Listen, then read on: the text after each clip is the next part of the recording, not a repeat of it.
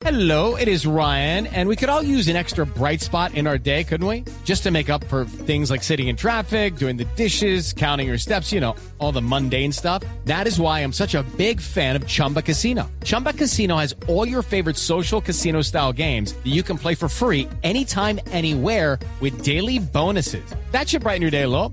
Actually, a lot. So sign up now at chumbacasino.com. That's chumbacasino.com. No purchase necessary. Void were prohibited by law. See terms and conditions. 18 plus. a Blue Radio y al programa Autos y Motos. Ojo a estas cifras que no, que no son nada alentadoras. Eh, se presentaron los reportes por parte de la Dirección de Tránsito de la Policía Nacional al mando del director encargado, el coronel Jorge Alexander Gallego Chávez, con relación a las cifras de accidentalidad que arrojaron las carreteras colombianas el pasado fin de semana, que fue el puente de la Rodadita. En total, desgraciadamente, se presentaron 143 accidentes, eh, dentro de los cuales se registró la muerte de 47 personas, 188 personas heridas en estos 143 Una cifra accidentes. demasiado alta, demasiado, Demasiado alta. demasiado. demasiado alta, sin duda alguna, Nelson. Eh, tres millones de vehículos transitaron a lo largo de los tres días del puente, 600 mil más que los que se contabilizaron en el festivo del Sagrado Corazón de Jesús, es decir, el puente inmediatamente anterior. Eh, en el caso de Bogotá, más de 1.500 agentes de la policía y personal de la Secretaría Distrital de Movilidad adelantaron los operativos en las principales entradas y salidas de la ciudad para el ingreso registrado de 123.358 carros, siendo la capital de la República el epicentro de movilidad dentro de ese puente.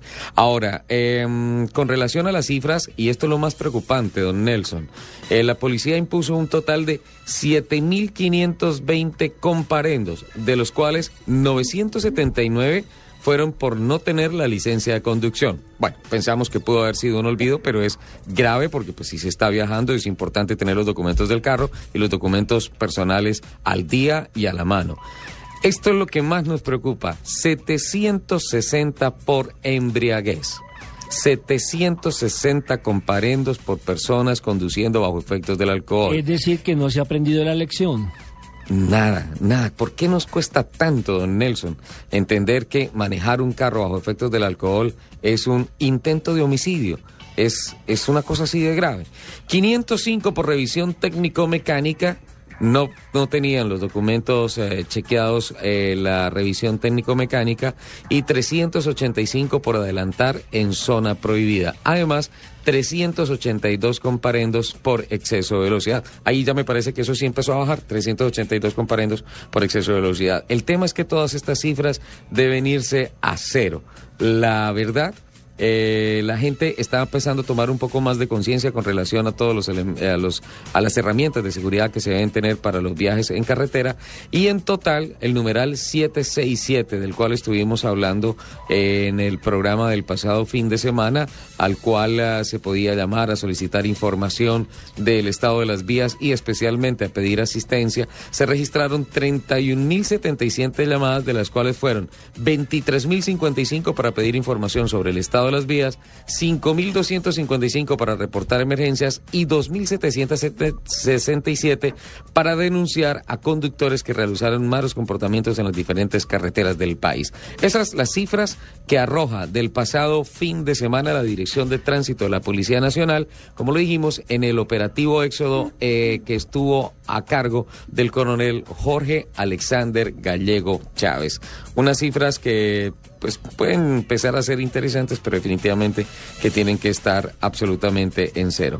Más de 700 comparendos, 760 por embriaguez, y me gusta este dato, 700, en el numeral 767 a 2.767 llamadas para denunciar a conductores que realizaron malos comportamientos. Me gusta porque esto es un apoyo de la ciudadanía, a la policía de carreteras, para decirles nosotros también somos veedores de la seguridad y del ordenamiento, la armonía en las carreteras. ¿Cómo le parecen esas cifras, don Nelson, doña Lupi?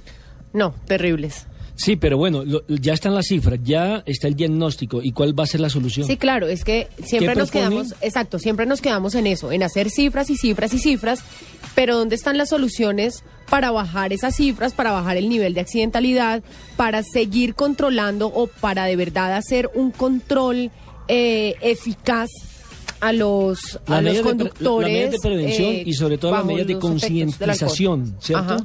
¿Dónde están las campañas? Porque es que sí, todos los días criticamos, todos los días decimos lo mismo, pero no hay una eh, solución Sí. a la vista, inmediata, por lo menos para tratar de evitar todo este tipo de inconvenientes. El puente de San Pedro deja entonces 47 muertos.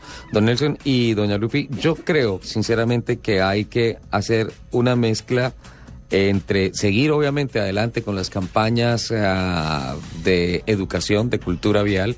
Eso es fundamental porque pues finalmente necesitamos personas cultas al volante de los automóviles y por otro lado, más tecnología. Más tecnología para el control eh, para la verificación de que todas las personas estén en efecto eh, conduciendo con toda la documentación, con los carros en perfecto estado y muy particularmente sin tomar licor. Yo, yo creo que los oyentes dirán, bueno, pero Soler es cismático con el tema del licor. Yo creo que el licor está bien, tomarse una copita está bien, una cervecita encima del almuerzo y todo eso. Para los que no emborrachan con nunca- el olor, ¿no? Con una torta de ron. con un masato. Voy- vuelvo con Juan Pablo Tibaquira. o sea, no considero un defecto que no me guste el licor y mucho menos los efectos del licor. O sea, soy una persona 100% astemia. Eh, no estoy del todo seguro lo que me dice eh, Lupi con relación a lo del masato. Eh, Ajá. no recuerdo, no recuerdo Es qué que pasó ese es el de problema, que no lo recuerda. Pero bueno, el tema es que sí tenemos que seguir concientizándonos con relación a, a- a la responsabilidad al conducir los vehículos y por otro lado, muy particularmente, más controles y más apoyo de la eh, ciudadanía hacia eh, los estamentos de control, la policía de carreteras, Claro. porque finalmente ellos están allá eh, para salvarnos la vida, para preservar nuestra vida, para trabajar por la armonización de la movilidad, que es un tema tan, tan, tan, tan complicado en un país con unas condiciones geográficas como el nuestro y con tan deficiente malla vial, tanto en las calles y las carreras de las ciudades como en las carreteras. Ahí está el informe con las cifras. ¿Cómo le pareció, Nelson? Sí, sí, sí, no, pues, o sea, el informe como tal, eh, bueno, el estudio que se hace, eh, espero que quienes nos estén escuchando eh, tomen conciencia, eh, que hablen de pronto con sus familiares, que hablen de pronto con su esposa sobre la importancia de prevenir todo este tipo de situaciones, porque ahora no le van a echar la culpa pues al San Pedro, ¿no?